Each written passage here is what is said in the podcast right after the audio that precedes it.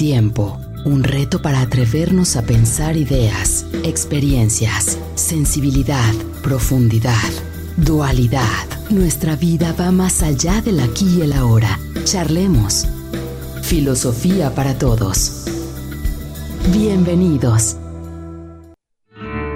La gente no milita en los partidos políticos, la gente milita en los medios de comunicación. Porque en última instancia son los medios de comunicación ¿Qué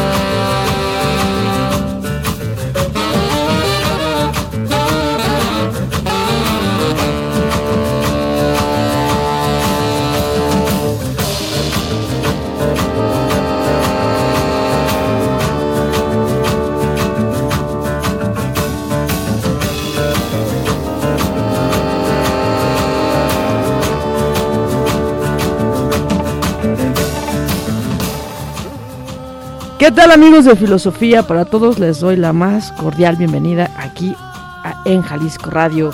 Ya es lunes de Filosofía y estamos con Paulina Flores y Fabián que está en los controles.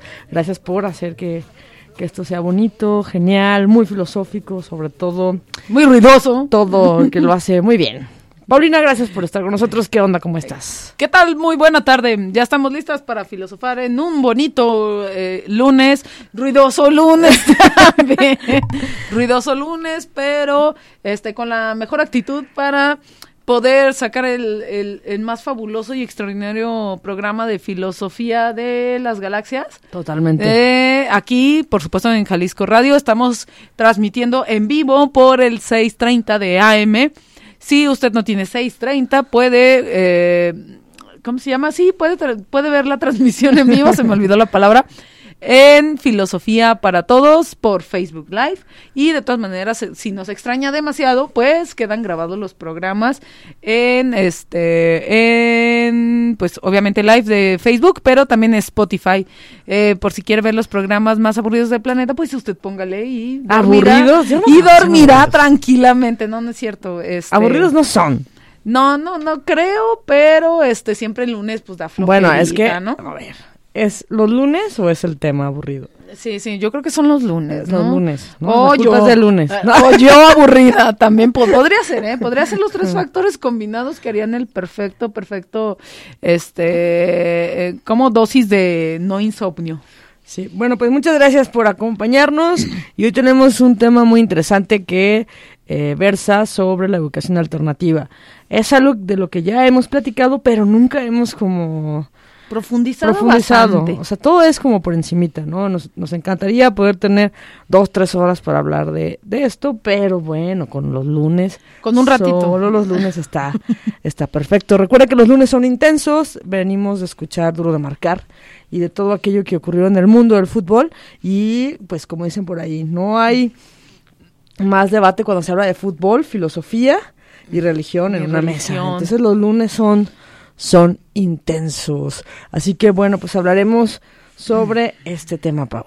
Sí, más vale que no se crucen en la mesa los temas de, de fútbol y de, y de religión, pero este aquí podemos ir desmenuzando un poco que, que sí, diario lo, lo hablamos diario por encima, creo que por nuestras profesiones, pero este no- nos parece pertinente empezar a pensar eh, cómo es que las educa- los modelos de educación no formales han venido transformando un montón el, el paradigma del aprendizaje, el paradigma epistemológico de la de la propia educación, de Claro. cómo se de cómo se enseña y cómo se aprende y qué es lo que podemos aprender y qué es lo que no podemos aprender, que básicamente no sería este eh, un- una receta de cocina porque es educación no formal y este y también no sería una una este parte que no hayamos hecho todos alguna vez. El, el, el aprendizaje y, y el- lo, lo que podemos enseñar dentro de los entornos más inmediatos, que sería la familia, por ejemplo, o sería con nuestros amigos, amigas, en una discusión de café, estamos aprendiendo, estamos tratando de comunicar y estamos tratando de que el otro y la otra aprenda un punto de vista. También los puntos de vista no se casan con eh, exclusivamente con la verdad, por eso es un punto de vista, pero eso no carece tampoco de rigurosidad ni es algo casual, ¿no? Los puntos Claro. de vista tienen que ir con algo bien bonito que se llama responsabilidad. responsabilidad con lo que digo y con responsabilidad con lo que dice el otro y la otra. Por eso creo que sí es bien importante empezar a poner en la mesa que, eh, a qué nos eh, referimos con la educación informal, cómo debe de atravesar los diversos paradigmas educativos, pero aparte cómo es que sí ha cambiado la forma en que en que aprendemos y que y que enseñamos, ¿no? La gente que se dedica a la docencia lo sabrá mejor que nosotras y nos dedicamos a eso también en varios momentos de la vida. A todo le hacemos A aquí. todo, a todo. A todo le hacemos. Entonces creo que no es eh, fácil compaginar los sistemas educativos tradicionales y que se tienen que sistematizar con un este con unos sistemas educativos este no formales Claro. y que eso no formal, insisto, no le quita rigurosidad al asunto ni dificultad. Claro, no, no, no, es todo, es toda una, una cuestión, Pau, y es que el tema de la pregunta es qué es la educación formal o qué es la educación informal, ¿no? Y entendemos por un lado que la educación formal es aquella que tiene como una validación, eh, digamos, por el, por el gobierno. En el caso de nosotros, pues sería la CEP, ¿no? O sea, que valida que tu escuela tiene todos los elementos funcionales para dar clases. Y eso implica que tienes profesores o profesoras preparados eh, con cierta rigurosidad para poder dar clases, ¿no? Con cierta pedagogía aplicada y que tienen estos elementos para poder dar clases. Y lo que pasa con la escuela alternativa es que eh, no tiene como la validación, ¿no? De esta, de estas de la institución. Entonces, ahí empieza como el tema, ¿no? O sea, si no está validado por un sistema, entonces no es educación. Claro. Pero pensemos, eh, por ejemplo, en las personas que aprenden a leer por su cuenta, que no nunca van a la escuela, aprenden de otras formas y entonces eh, puede hacerse la pregunta, ¿han aprendido algo o no? Tienen la educación, pues, ¿no? En este en esta idea de escolaridad. Sí, que también este es importante recalcar que la, la educación formal pues la va a respaldar la- las instituciones, ya sea una exacto. institución educativa como dices tú la SEP o otras instituciones educativas, pero que tienen esa característica importante, ¿no? Que es institucional. Institucional Exacto. quiere decir que tiene toda una, una rama estructural de por medio que la respalda. Eh, por, eh, por eso es tan importante y es tan quisquilloso los títulos nobiliarios. Sí, sí, sí. ¿no? De- este, los grados académicos, el citar en APA y esas cosas. Pero es, Que- o sea, es muy importante. O sea, sí, o sea, parece cuando uno está ahí, lo sufre, lo padece, lo, lo sufre en realidad. Y luego, cuando ya mm, tienen esta oportunidad de conocer lo alternativo, se dan cuenta que ese sufrimiento valió la pena, pero también es como en vano, no era necesario tanto para, para lograr, porque eh, la pregunta es por qué queremos ser educados o por qué queremos educar, ¿no? Entonces va hacia una cuestión social, ¿no? Porque queremos una sociedad que pueda responder a, no sé, a cierto tipo de regularización de conocimiento estándar mínima, mínima. para tomar decisiones como ir a votar, como eh, tener una, una, un pensamiento crítico, por mínimo que sea. Entonces, hay, hay como un objetivo dentro de la educación. ¿no? ¿Qué pasa cuando, no sé, Pau, qué pasa cuando las escuelas alternativas, no todas, digo, hacen esta pregunta de, ah, la escuela tradicional o la, la escuela formal no es suficiente para que esta sociedad se supere a sí misma, ¿no? O se autoeduque. Y eso lo, lo, que hace es que cierto grupo de personas, digamos que caen en esa, en esa conciencia, se dan cuenta de que esa educación no les parece suficiente y empiezan a decir, bueno, pues hagamos homeschooling, ¿no? Entonces, son, regularmente son mamás las que se juntan, hacen un grupito y empiezan a, a, enseñar a sus hijos en casa. Vamos a, partiendo desde ahí, porque de, a partir de eso empiezan a desprenderse ya como las escuelas alternativas, ¿no? Me parece, no lo sé. Sí, un poco sí como este también pensar de eh, también nace como de, de, esta necesidad de que aparte de que no no sea suficiente que los objetivos no se no se cumplan, ¿no? ¿Cuál es el gran gran objetivo? Que es la gran pregunta también, ¿cuál claro, es el siempre, gran ¿no? objetivo de la, de la educación?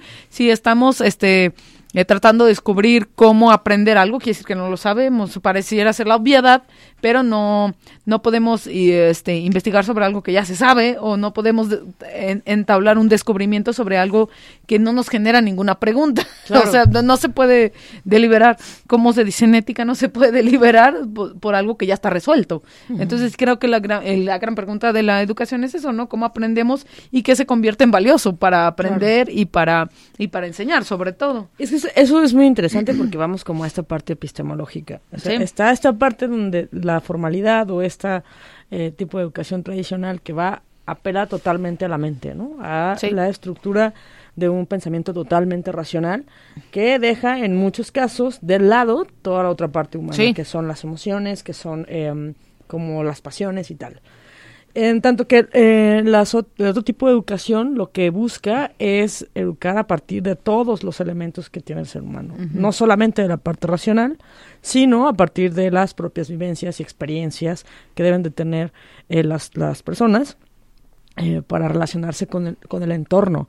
Y esto, esto implica no solamente ir a una escuela, sí, claro. Tal, implica tener la experiencia de educarse a sí mismos y esto lo genera como a través del contacto con la naturaleza, por ejemplo, el contacto mm. humano todo el tiempo, o sea, y todas estas eh, cuestiones dentro de, de, las escuelas tradicionales no suele suceder.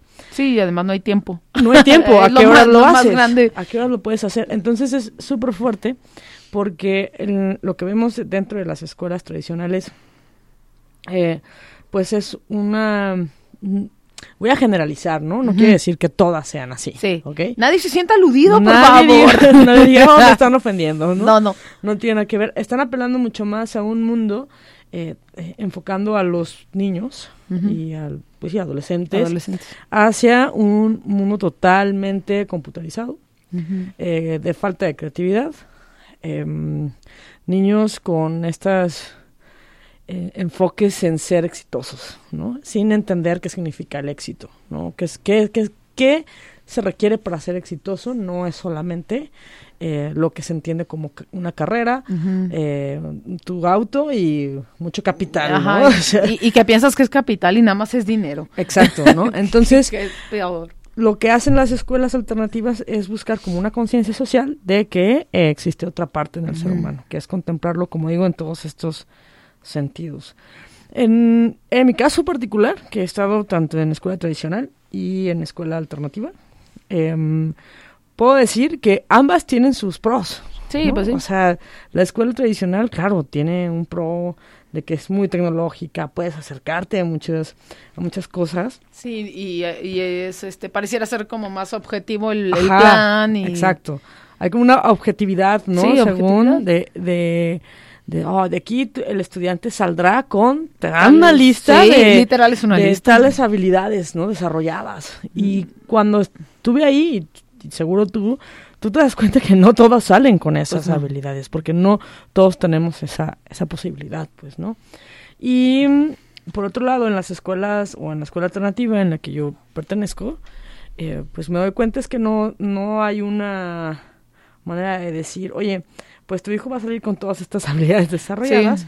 pero sí te podemos garantizar que el chico chica pues va a salir con una especie de integración, ¿no? Que contemplando como el cuerpo del chico chica, su mente y su espiritualidad. Que ahí lo vamos a dejar porque si no volvemos al tema De la- sí, ya sé.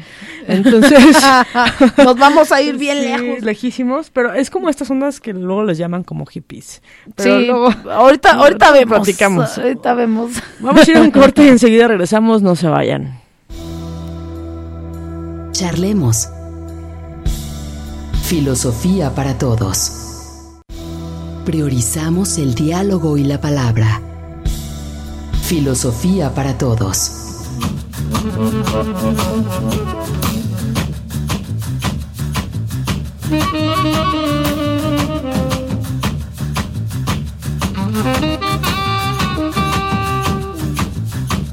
Thank you.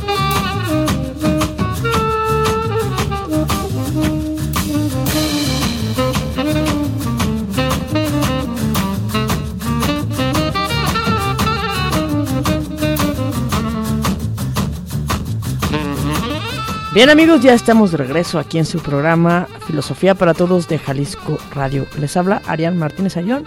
Conmigo está Paulina Flores y Fabián en los controles. ¿Todo bien? ¿Todo excelente?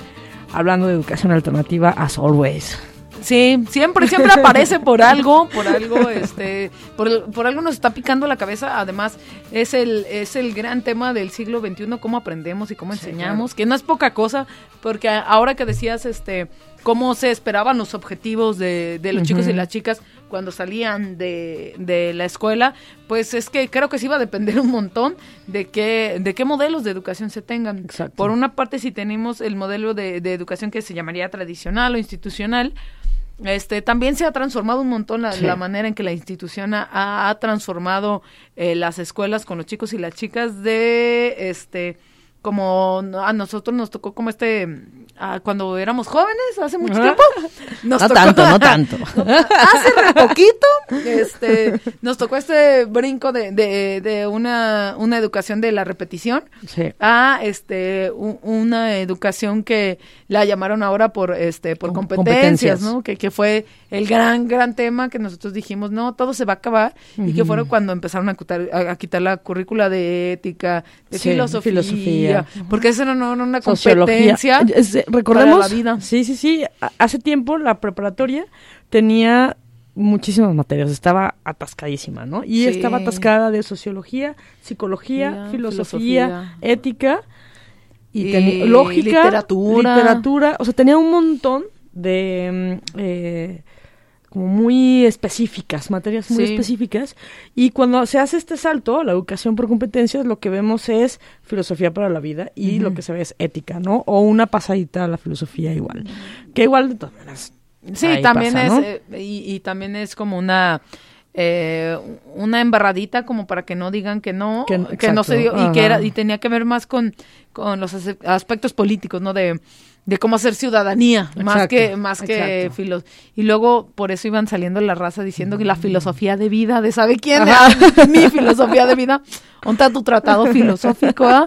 Pero este creo que era como la, la, la gran embarrada de cosas en la generalidad que pareciera Claro. ser que no son como, como esta, esta idea utilitarista de que algo se va a usar, pero usar a favor de quién y con qué objetivo, ¿no? Que el objetivo más importante era crear empleos, ¿no? En nuestro, en nuestro Claro. trance de, de educación tradicional a la educación por competencias, era un momento histórico determinado que era para crear empleos, ¿no? Porque era la, era, era la mayoría de la población iba, Sí. se iba a disparar para hacer este entre 15 y veintitantos años y hoy vamos al revés, ¿no? Hoy vamos para abajo. Claro. Ya la, la, la, la educación, digo, la, mm, el crecimiento demográfico es menor y aparte este eh, vamos para ser eh, más ancianos más que más que población joven Claro. Eh, entonces creo que sí tenía que ver con el contexto histórico de se necesitaban trabajos y que trabajen los jóvenes porque andan haciendo nada no Exacto. que era que es también un discurso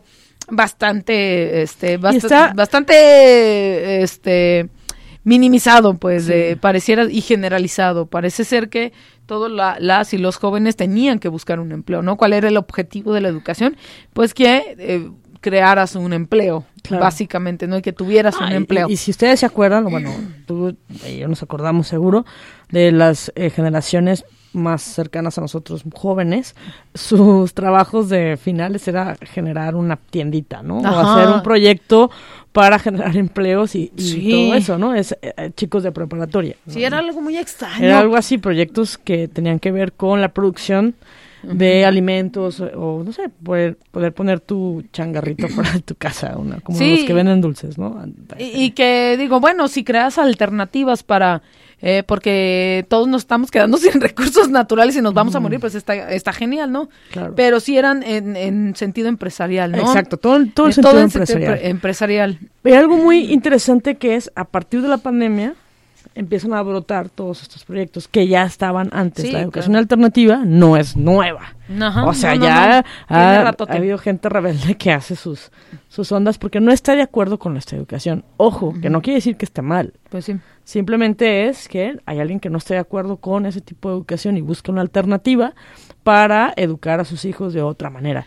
Que, eh, siendo honesta, a mí me tocó escuchar por parte de muchas mamás, amigos y tal, eh, que siempre ha habido una queja sobre la educación. Sí, claro. Siempre ha habido una queja de que no es suficiente. Pero la pregunta es qué queremos que sepan nuestros hijos, porque en el Sí. momento que pones temas, o sea, no, no quiero que sepa eso, ¿no? Ajá. O sea, es súper, Sí, es súper sí. fuerte porque no sabes hasta dónde. Así que cuando se hacen estas escuelas alternativas, hay muchísimas, ¿no? Eh, eh, yo al menos conozco la, eh, la pedagogía Waldorf, que es donde yo trabajo, para secundaria.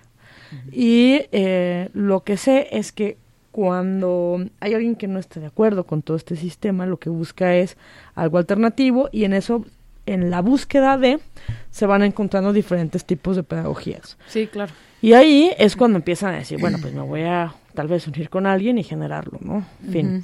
Lo interesante es que muchas de estas pedagogías alternativas, así como hablábamos hace un momento de una int- intención empresarial, Sí. Estas eh, pedagogías tienen como una intención, un objetivo en generar, regenerar la propia naturaleza. Es decir, hay que saber hacer huertos, hay que saber hacer cosas Hacer con las monas, producción, eh, tener este contacto eh, directo con la naturaleza. Es- Eso requiere no estudiar en la ciudad, sino en el bosque, por ejemplo. Lo que requiere salir de la ciudad. Y luego que requiere recursos para salir de la requiere ciudad. exactamente. Es todo, es todo un proceso, Sí, ¿no? claro. Pero el objetivo es totalmente alternativo. Sí, es, sea, es, es distinto, pues por eso se habla de, de- diversas pedagogías, ¿no? Tienen su diverso método de estudio, de estudio y de aprendizaje de cómo vamos a llegar al objetivo, ¿no? Si el objetivo es, como decías hace un momento, en que la educación de, de los chicos y de las chicas sea eh, más holística, por decirlo de alguna manera, pues nos tenemos que enfocar en este diversos aspectos que conforman a, a los chicos y las chicas en esa este en ese aprendizaje en ese aprendizaje que queremos para la vida, que no solamente quiero que aprenda que dos más dos son cuatro, que es muy valioso, sí, muy valioso, Sí, claro. pero este a la hora de pasarnos a la a, a la realidad nos topamos con que en este los chicos y las chicas pues no tienen pensamiento lógico, por ejemplo, que es diferente tener Exacto. pensamiento matemático a pensamiento lógico. Y eso es muy interesante y lo hemos visto, por ejemplo, en, en la escuela en la que en la que estoy, como los desde preescolar hasta secundaria, como mantienen un vínculo muy fuerte con la naturaleza, porque estamos en el bosque. Pues, Tienen una lógica y son mucho más creativos que un niño que está dentro de una escuela tradicional. No quiero decir que esté mal. Ojo, no es una crítica hacia los niños, sino cómo estas educaciones nos liberan o nos encasillan. Lo que hacen algunas pedagogías alternativas, en el caso de la pedagogía Waldorf, es liberar en el, en el ser humano como esta libertad eh, creativa, como Fabián. Sí, más o menos. Y, además este que eh, lo alternativo también, luego es la palabra también del millón de dólares, pues ah, luego, del siglo XXI. Y genera muchísimo ruido, ¿no? Sí, que ah. todo es alternativo, no, o sea que pareciera ser que todo se sale de la norma y de la regla, pero si vemos en, las pedagogías alternativas sí tienen una, este, se le llaman así porque no son tradicionales nada más, Exacto. pero que si tienen su estructura hacia qué enfoque quieren eh, avanzar la educación. Ahora lo que estábamos pensando era, por, por ejemplo, la, la, el tipo de educaciones multiculturales, el tipo de, eh, de educaciones, este, de educación de pedagogías que tienen que ver con el pensamiento político, por ejemplo, que son muy potentes, también aquí en México existen del pensamiento político, del pensamiento autogestivo, etcétera, que van conformando como cierta eh, cierta estructura que no carece de estructura, sino este va cambiando sus eh, sus objetivos hacia dónde quiere llegar, ¿no? Y que mucha también se enfoca como como la que en la que tú chambeas se enfoca mucho en el contacto de la naturaleza porque eso parece ser que los chicos y las chicas pueden interactuar con el mundo, que el mundo es el sistema de aprendizaje, es el mundo. No, no, necesitas una compu, no necesitas un montón de materiales, sino que el mundo es tu sistema de aprendizaje porque pareciera bastante lógico porque aquí vives, pues. O sea, nada más por, eso. así poquito, pues porque aquí vives. Estás viviendo en el mundo, entonces el mundo puede ser tu juguete, ¿no? No pasa nada. Y el mundo puede ser tu sistema de aprendizaje. Eso es súper fuerte porque esta pedagogía también se lleva, por ejemplo, a las cárceles, ¿no? O sea, sí. O sea, todo esto no es nada más como que una, una onda que aceptaría o que pretenda como esa zona, sino lo que busca es que el ser humano en toda su condición física, emocional, eh, mental y tal, eh, logre alcanzar como una plenitud, ¿no? Donde tenga una relación directa con la naturaleza porque vive con ella y es esta relación total, o sea, es yo convivo con estos animales yo convivo con estas plantas, yo convivo con esto y estas plantas o este ambiente es el que tengo que cuidar para que yo pueda seguir viviendo para que yo exista. Exacto. Entonces hay como ese tipo de conciencia. Claro que para ellos no es tan evidente. Sí, claro. Eso se va evidenciando después. Em, conforme van creciendo, van ellos entendiendo que, ah, ahora entiendo por qué estoy aquí y no allá. ¿no? Claro. Evidentemente los chicos, claro que extrañan o de repente es como, no, prefiero estar en otro lado, ¿no? En una escuela más tradicional, de un salón tiene 40 niños eh, y tal porque pues claro, llama muchísimo la atención y, y más que nada la tecnología y el uso de, de ella para los chicos, o sea, es súper llamativa y es como, dame de eso porque lo necesito porque todos mis compañeros lo hacen. Y lo que genera eso, pues, es una no conexión con el mundo real. Y ahora, ¿qué es el mundo real? Pues bueno, pues ya entramos a otro tema, ¿no? sí, a, lo menos con lo que podemos observar y ver, y que tampoco está, creo que está este, peleada eh, utilizar tecnología mm. con eh, educación alternativa, no es solamente este enfoque de este contacto a, la naturaleza, por ejemplo, sino que existen otros enfoques que están, están puestos el objetivo en que el desarrollo tecnológico y cultural hace que el ser humano sea mejor a como ha sido, que es que es como el ¿cómo se llama? La premisa de, de, de, las ciencias, que siempre ha sido así, ¿no? Utilizamos la tecnología a nuestro favor, al favor de, de los seres humanos, para que seamos eh, mejores sujetos o para que seamos, este, eh, tengamos nuestro rendimiento mejor y, etcétera. Otras utilizan este, el, e, e, este enfoque que es más cultural, que tiene que ver con involucrar a, los chicos y a las chicas con qué es lo más importante, ¿no? La más importante es la convivencia con, con los otros seres humanos, lejos con la naturaleza, que es algo más, este, más enfocado al ser humano, pero al ser humano como individuo, que también podría tener sus muchos muchas muchos cuestionamientos y este poder generar eh, eh, un este un ambiente más de respeto multicultural por ejemplo de cómo este o cómo se hace la inclusión de los chicos y de las chicas con diversas formas de aprendizaje. Ahorita ya sabemos que que hay muchas maneras de aprender y muchas formas de recibir el aprendizaje aunque sea el mismo mensaje. Entonces estas por ejemplo estas pedagogías alternativas hacen que este la inclusión de los chicos y de las chicas que tengan diferentes, diversas, como sea la palabra políticamente correcta, habilidades de aprendizaje, puedan estar en, dentro de ese entorno de aprendizaje, si los incluimos, si no, sí, eh, que también es la palabra del siglo XXI, la inclusión, pero lejos de la chaireza parte, pues tiene que ver con eh, entender que los chicos y las chicas, las personas en general, el mundo en general, funciona de diversas maneras. Y creo que eso es más complejo, ¿no? Entender una, eh, una red donde convive el otro y la otra, ¿cómo le vamos a hacer entonces para convivir?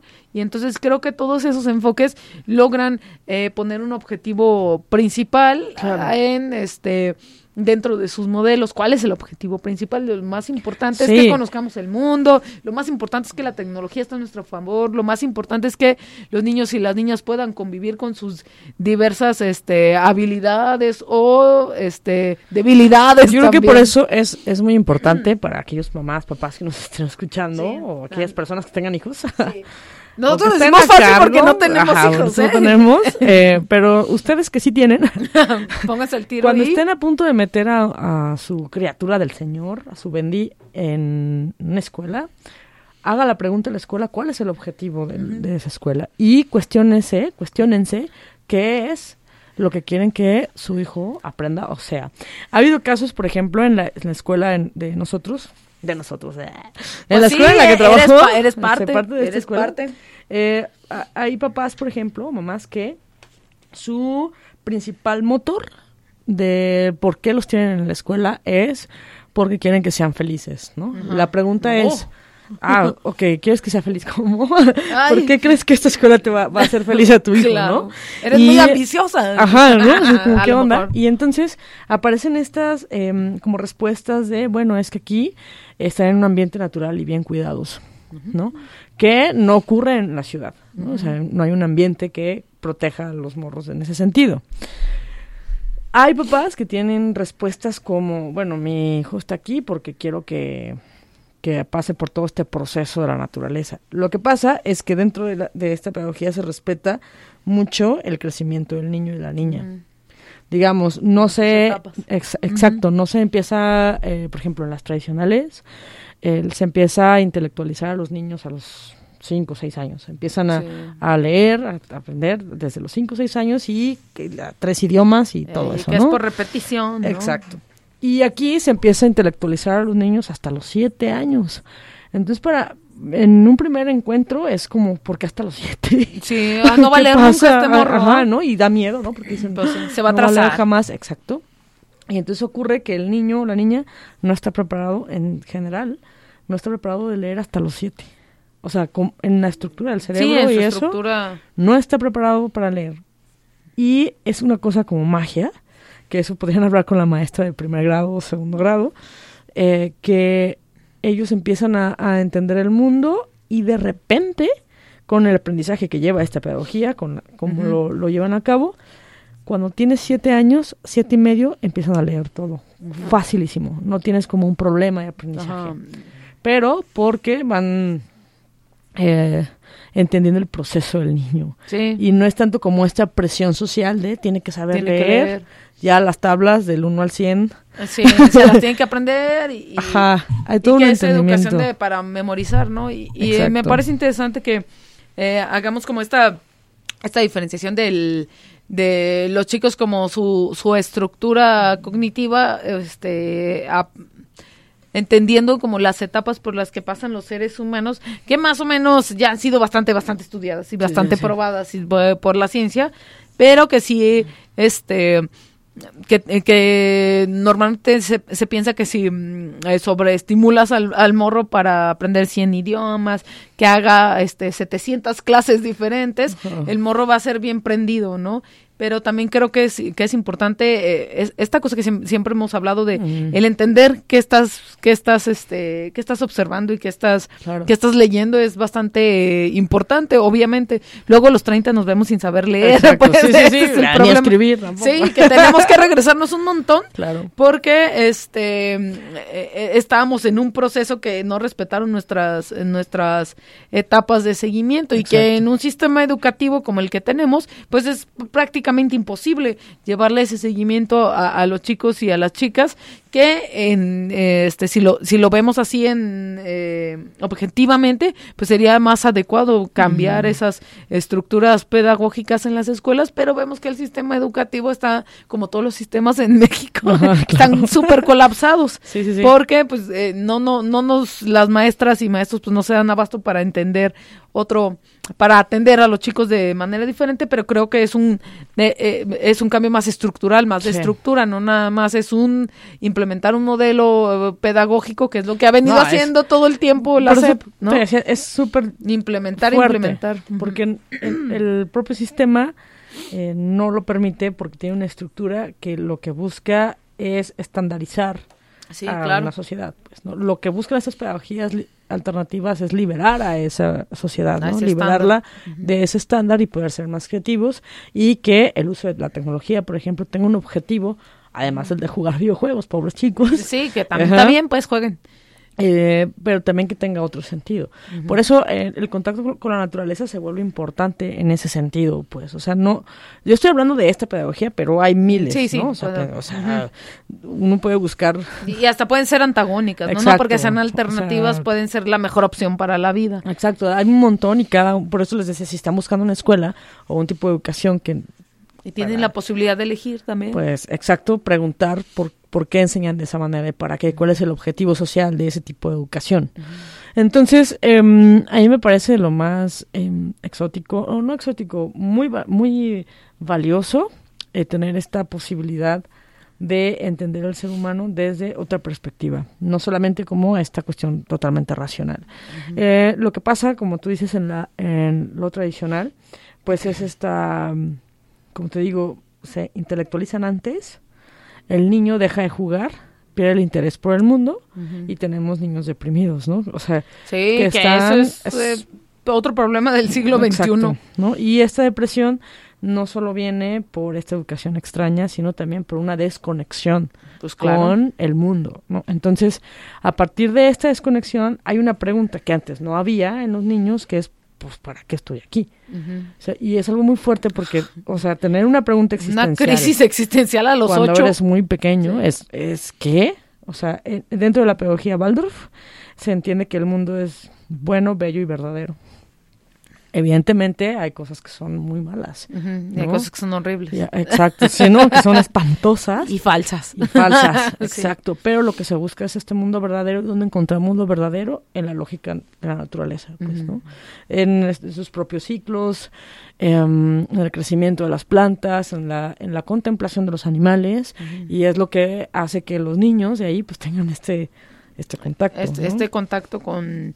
Sí, es que entender el mundo de, de, de esa manera tan objetiva, pues es, es, genial. O sea, entender a cómo funciona la gravedad a través de un experimento es bien diferente a entenderlo a través del concepto. Exacto. Y que el experimento hace que después yo lo entienda en el contexto y lo piense de manera abstracta. Claro. Ah, ah que nos lo enseñaron a nosotros de manera abstracta.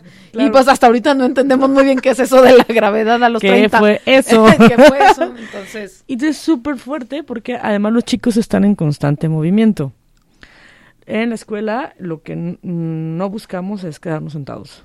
O sea, el quedarse sentado mucho tiempo implica, eh, pues que la propia sangre no, no circula. No fluya o sea, está todo mal, ¿no? todo mal, nuestra postura, nuestra espalda, todo, eh, el aburrimiento también está ahí. Cuando pasamos del, de este estado donde estamos sentados y no hacemos nada a un momento donde tenemos un ritmo y ahí aparece la música, ahí aparece el ritmo del juego de manos, juego de pelota y los juegos que se hacen en la escuela, el niño y la niña pues empiezan a, ver que su cuerpo tiene posibilidades, que su cuerpo tiene límites. Que sí se puede mover. Exacto. Y que puede tener accidentes también. Y puede tener accidentes, que le duele, que, o sea, y que pasan todo ese tipo de cosas eh, y que lo hacen, digamos, madurar físicamente. Cuando tenemos a estos niños que no se mueven, que están totalmente sentados, eh, con aparatos electrónicos, pues volvemos a lo mismo que decía hace rato, aparece una desconexión. Ojo, no estoy diciendo que sea malo, solamente Es lo que desde esta pedagogía se alcanza a ver y a percibir. Y entonces ocurre que los niños que están, pues tan solo véanlos. Si si tú le tienes que apagar la consola al niño para que salga a jugar y el niño no quiere salir a jugar, tenemos un problema. Sí, claro. Un problema gravísimo, porque los niños tienen que jugar. El juego se pierde como hasta los 13, 14 años. Entonces, imagínate a los niños de ahora que hasta la secundaria ya no quieren salir a jugar. Y tú ves los patios, están sentados jugando con sus iPads, celulares eh, o en las bibliotecas porque ahí hay wifi. sí, hay computadoras. no porque quieran ir a leer.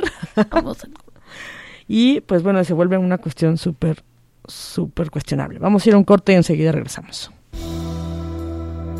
Charlemos.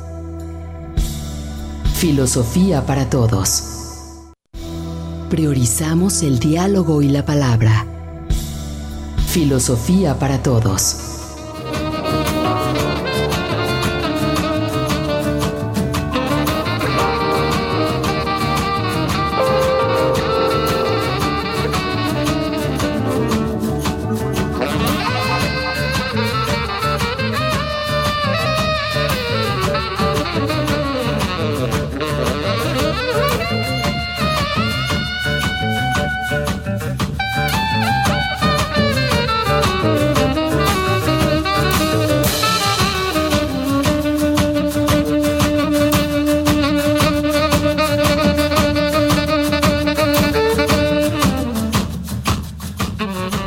Bien amigos, pues ya estamos de regreso aquí en Filosofía para Todos de Jalisco Radio. Les habla Arián Martínez Ayón y conmigo está Paulina Flores. Fabián en los controles, gracias por seguir escuchándonos.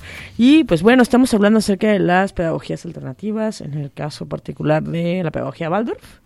Y bueno, pues usted puede acercarse a otras, hay un montón. Está un montón. Paulo Freire, por ejemplo, que es la pedagogía para la libertad, que es increíble, entre otras, ¿no? O sea, no sé, no solo está Montessori.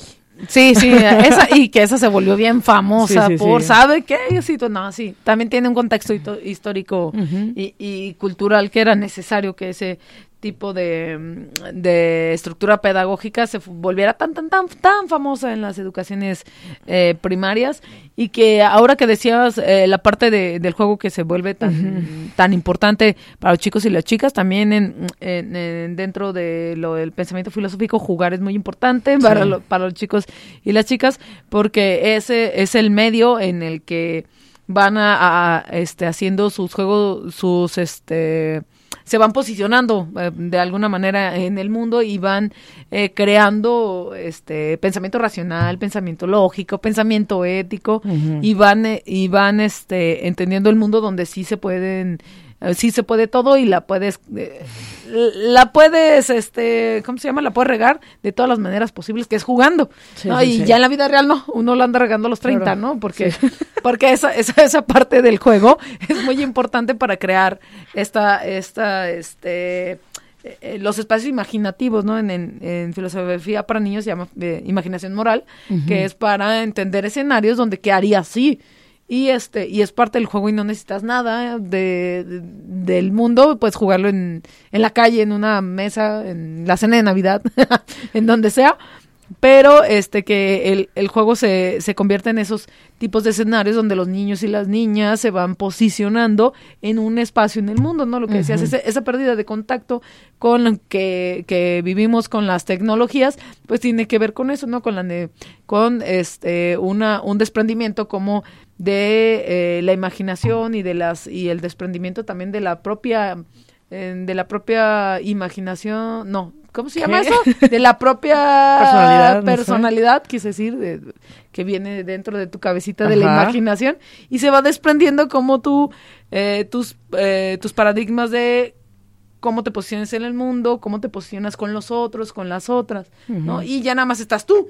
Entonces, este, este tipo de, de tecnologías también eh, tienen que ver con el individualismo del sujeto, ¿no? Aquí sí puedo controlarlo todo, aquí sí puedo hacer todo, y esta, este tipo de convivencia con el juego que decías hace un momento, pues se convierte en, en algo secundario y en algo que se va borrando de manera muy temprana. Y hasta mm, en mis tiempos allá lejos decían, no, ya no, ya no es tan niño, ya no juega, ya no tiene que jugar. Y aparte que la palabra juego también es bien compleja, eh, para, porque nos puede posicionar en un montón de, de espacios que tienen que ver con eso, con este, explotar la creatividad y aparte entender otros escenarios donde no estuviéramos. Que eso a mí me parece bastante valioso para los chicos y las chicas en este tipo de educaciones alternativas, en espacios donde no estuvieras. ¿Qué pasaría si?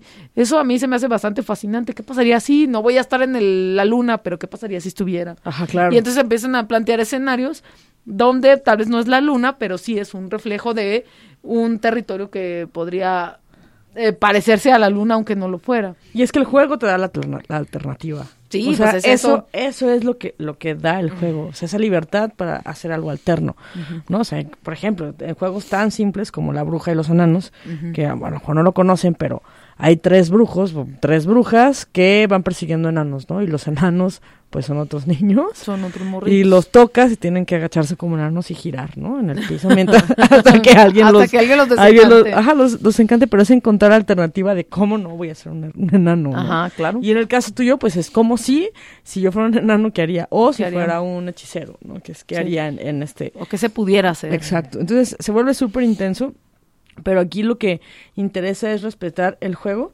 eh, la etapa del juego de los niños. O sea, que yo creo que es ahí lo lo importante, pues porque como adultos también es importante que aprendamos a jugar, porque si perdemos ese interés por el juego y el disfrute, em, lo, lo, emanamos a los demás, pues, ¿no? Ya lo que hacemos se vuelve algo demasiado monótono, se vuelve algo ya rutinario, que no tiene más sentido, y, y a veces tomar las cosas como un juego, como niños, es puede ser como eh, una puerta a las alternativas. Sí, que no tiene un objetivo en específico también por, por la falta del tiempo.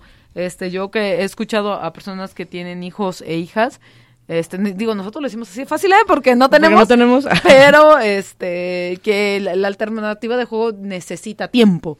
Necesitas tiempo, tiempo, tiempo. Y creo que cuando hacemos esta analogía con el pensamiento filosófico, necesitamos tiempo. Claro. Necesitamos tiempo para pensar, necesitamos tiempo para jugar, aunque pareciera ser que no tiene un objetivo, ¿no? El juego pareciera ser que nada más es, pues diviértete, diviértete. Y es el y creo que ahí viene una este uno de los grandes paradigmas que el juego no tiene un objetivo en general, aunque tenga reglas, como la vida, pues, aunque tenga reglas no tiene un objetivo en general. Tú ahí le vas jugando y ya, pero este tiene reglas, hay reglas del juego, ¿no? Y, o acuerdos que se pueden tomar en el juego, pero no tiene un objetivo. Entonces, las cosas eh, nuestra educación este tradicional nos ha enseñado que todo tiene un objetivo, hasta lo dijimos en las formas en las pedagogías tienen un objetivo aunque las llamemos alternativas, tienen un objetivo. Y creo que el juego es la cosa más maravillosa del mundo porque no tiene objetivo. Claro. Ah, y pareciera, como no tiene objetivo tangible, pareciera ser una pérdida de tiempo. Claro. Que estamos perdiendo el tiempo en jugar. Y hasta, muchos morritos, yo los, yo los, este, sus papás y mamás que pierden el tiempo jugando. ¿no? Pero, este, e, entender que esas alternativas y sin objetivo, sin tiempo, pues habrá que hacerlo, ¿no? Porque creo que las grandes, esta, este paradigma que vivimos en el mundo con las grandes, grandes problemáticas que tenemos de, este, no solo de, de conflictos éticos, conflictos políticos, conflictos que tienen que ver con, este, con las relaciones interpersonales que tenemos entre todos y todas, creo que nos deberíamos de hacer la gran pregunta si estamos aprendiendo cosas o no, no. estamos aprendiendo nada para estos objetivos que parecieran ser bastante creíbles y bueno, para que tengas una mejor relación con la naturaleza, bueno, para que tengas una mejor relación con tu yo, para que entiendas que es el yo. y quién sabe que sea eso, ¿no? Eh, y que entiendas este que existen otras culturas, otras maneras de ver el mundo y que eso al final del día nos tiene que hacer mejores sujetos y sujetas, porque estamos presuponiendo que no somos tan buenos, mejores sujetas y sujetas por todas estas problemáticas que pasan. No, y es que la verdad es que nos enfrentamos a un mundo sumamente violento, o sea, está violentado por todos, por todos lados, ¿no? Y, y a veces eh, cuestionarse duele también, o sea, cuestionarse duele un poco porque es como ching, yo, yo tenía esta creencia toda mi vida de repente me la cuestiono y veo que no es.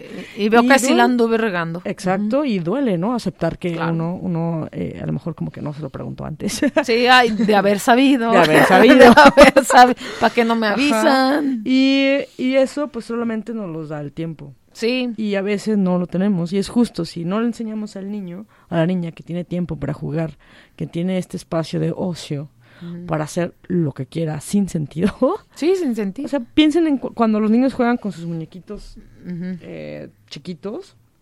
eh, es una historia que no tiene sentido. O sea, y se mueren y reviven y, Y van brincando y van de una brincando cosa y de otra. repente ya les salieron alas y tú, ¿dónde están las alas? No, pues no tiene, pero yo sí las veo, ¿no? O sea, y, y- que no hay un fin eh, tampoco. no hay un fin, eso, o sea, jamás se acaba la historia y pueden jugar y jugar y jugar y la historia sigue. La historia sigue. Y entonces es muy interesante cómo ellos lo, lo manejan así, pero parece ser que solo pasa en ellos, en esta etapa. Por eso es muy importante respetar el juego de los niños y de adultos, eh, tener este tiempo, este espacio para jugar con la mente, ¿no? Hacernos estas preguntas, porque viene desde ahí. Sí, claro. O sea, ese, ese espacio de Espacio. ocio, que es bellísimo, hasta que nos lo damos de adultos y ah, no, pues también podría ser esto. También. Y eh, pues está el juego, está la diversión, están muchas cosas que a veces las dejamos de lado por toda esta estructura, porque si no eres exitoso, si no estás trabajando, Sí, no sí. sé, ahora mucha gente que no,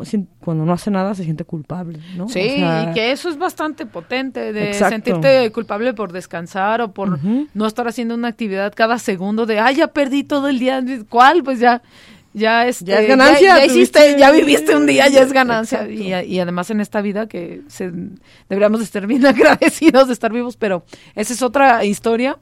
Pero, este, como eh, en- entender que estos espacios de cuestionamiento pues no son poca cosa y también se terminan convirtiendo en un privilegio, ¿no? En este en esta estructura en la que estamos todas y todos se convierte en un privilegio poder jugar o poder pensar o poder este crear varias alternativas para eh, para enseñarle algo a tu hijo, hija, a tus alumnos, alumnas, se convierte en un privilegio. Entonces, Claro. creo que eh, la estructura eh, la estructura social, cultural y política es lo que permite que otras escuelas sean nada más eso, ¿no? Alternativas y que no sean un modelo que Claro. podría ser implementado, porque la Sí, tan solo- estructura sí, misma no lo permite. Ahora que tú lo mencionas como, ¿qué pasaría si? Yo hace tiempo me preguntaba, ¿qué pasaría si eh, la educación eh, institucional fuera como esta que tiene contacto con la naturaleza, que tiene todo este respeto por los niños?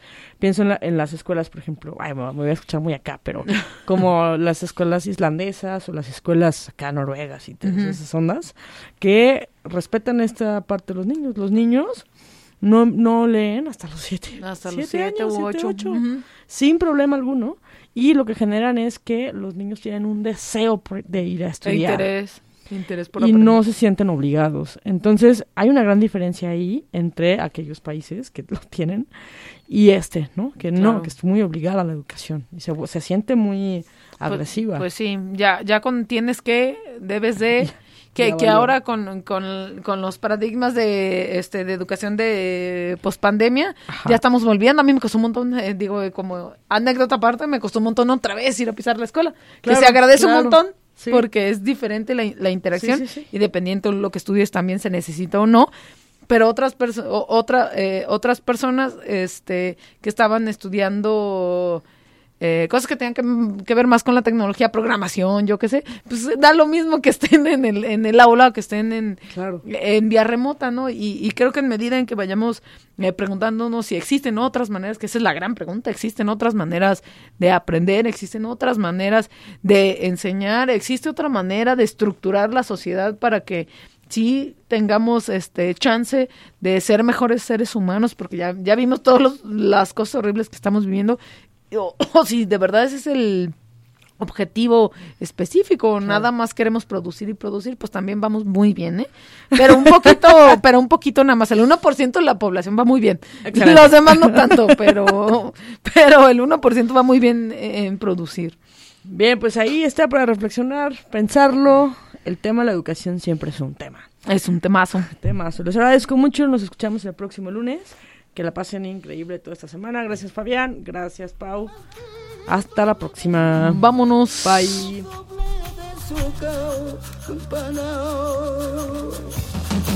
El compromiso con la palabra continúa en la próxima edición de Filosofía para Todos. Te esperamos.